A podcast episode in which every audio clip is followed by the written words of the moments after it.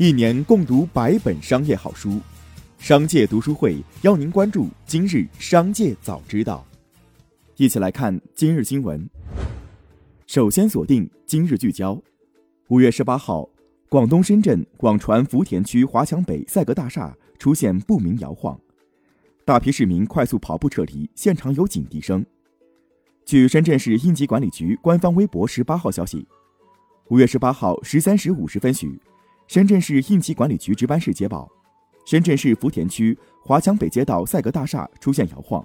经查看并分析全市各地震监测台站数据，今日深圳市未发生地震。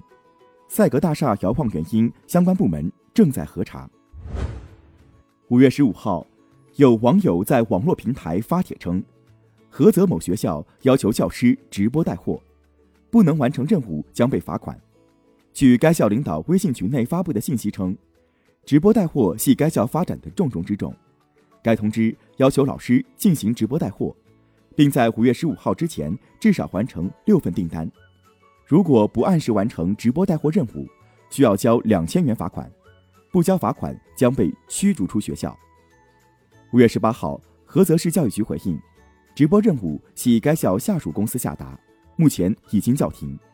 由于该校已经不再招生，直播带货系学校自谋出路的一种方式。下面关注企业动态，针对浙江一特斯拉撞倒两交警一事，特斯拉回应：二零二一年五月十七号，台州发生碰撞事故，首先对两位受伤的交警同志表示诚挚慰问，第一时间与各有关部门取得联系并汇报了情况。我们会全力配合相关部门的调查工作，在事故调查结果公布前，我们不再披露信息，请以警方鉴定和事故调查结果为准。近日，湖南长沙有经营者称，使用米拓公司提供免费模板搭建网站，两年后被钓鱼维权索赔三万元。米拓代理律师称，用户违反使用协议，刻意去掉版权标识，构成侵权。据媒体报道，香港迪士尼乐园度假区表示，其于二零二零年财政年度收入下跌百分之七十六至十四亿港元，自二零一五年起已连续六年亏损。香港迪士尼当日公布的业绩数据显示，二零二零年财政年度未扣除利息、税项、折旧及摊销前盈利为负十五亿港元，净亏损为二十七亿港元。香港迪士尼主题乐园在整个财政年度中，约有百分之六十的时间处于关闭状态，乐园酒店也只能维持有限度服务。近日，多个商家表示，美团外卖正在调整商家的抽佣规则。以前，商家付给美团的佣金是固定的，大约是订单金额的百分之二十左右的比例，名为平台服务费。现在新费率规则把平台服务费拆分为技术服务费加履约服务费两个名目。美团方面表示，新的抽佣规则比以前更加透明与合理，美团商家也将因此减负。但也有部分商家向 AI 财经社反馈称，他们通过新旧佣金对比发现，抽佣有时不降反升了。五月十八号，长安福特汽车有限公司在官方微博发布视频。并且文案写道：“日本动漫中男生高速奔跑掀起女生的裙子是真的吗？”并在其后附上“带你一饱眼福”等话题词。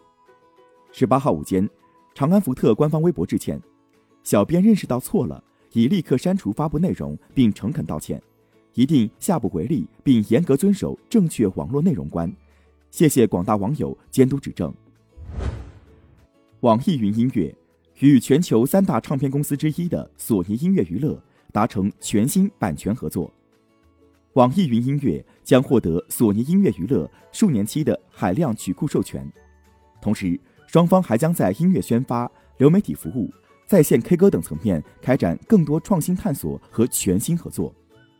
索尼与网易云音乐系首度达成直接版权协议，显示此前腾讯音乐。独占索尼音乐大陆地区版权的局面成为历史。中国电信抛出回黑计划两个月之后，中国移动也启动 A 股上市。美国制裁之后，中国移动紧随中国电信，意向上交所提交上市申请。不过，中国移动体量远高于中国电信，且存在红筹架构，对市场影响更大。近日，淮安市民王女士反映，在金吉鸟健身中心续费了一万元五十课时的私教课，不仅没有看到合同，私教课也没有开课，想要退款，商家却不同意，还拿出了一份续订课程的私教协定，上面承诺了课程不转不退，并签上了名。王女士表示，自己从未签过这份合同，对此，金吉鸟健身中心回应称。续签协议可能是教练代签的，但坚持退款需缴纳百分之三十二的违约金。律师表示，该店种种行为违反了相关规定。五月十七号晚间，华谊兄弟披露年报问询函，深交所对华谊兄弟二零二零年年报及二零二一年一季报进行了犀利十九问。四月下旬，华谊兄弟发布了二零二零年年报，年报显示。当年耗资十点五亿向冯小刚、陆国强收购的浙江东阳美拉传媒有限公司，仅实现净利润五百五十二点三八万元，低于业绩承诺一点七四九亿元。根据对赌协议，冯小刚需要赔付业绩补偿款约一点六八亿元。下面关注产业纵深，随着自媒体平台的蓬勃发展，旅游博主成了不少年轻人的职业选择之一。旅游博主的队伍数量正呈迅猛增长态势。据业内人士不完全估算，二零一六年前，中国的全职旅游博主还不足一千人，如今各平台的旅游博主总数早已超过十万人。中国演出行业协会网络表演直播分会十八号发布报告，对主播群体进行画像。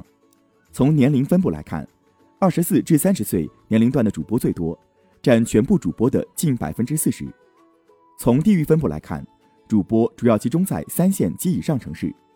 从收入来看，大多数主播月收入三千至五千元。最后，把目光转向国际。近一个月来，欧盟碳价屡屡创下历史纪录，在五月十七号一度突破每吨五十六点四三欧元的历史高位。仅在十天前，欧盟碳价刚刚突破五十欧元大关。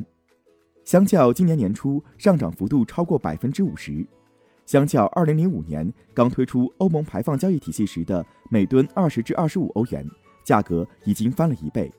以上就是今天的商界早知道。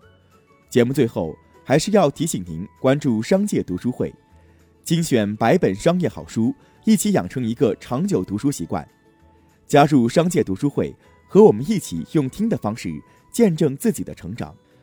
微信关注“商界食堂”公众号，回复“读书会”就可以了解加入，期待与您相见。